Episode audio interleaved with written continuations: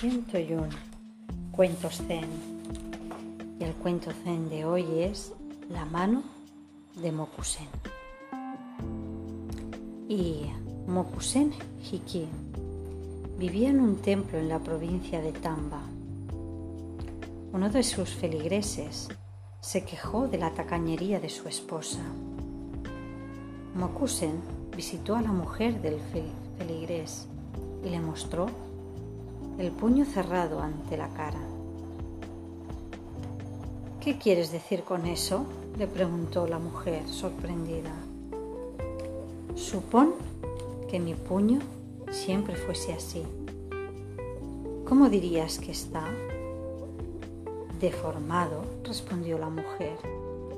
Entonces abrió la mano y le mostró la palma. Y ahora supongamos que fuese así.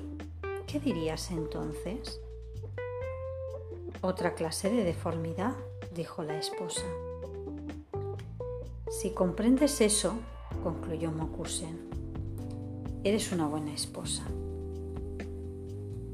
Dicho esto, este se marchó y después de su visita, la esposa ayudó al marido tanto a distribuir como ahorrar.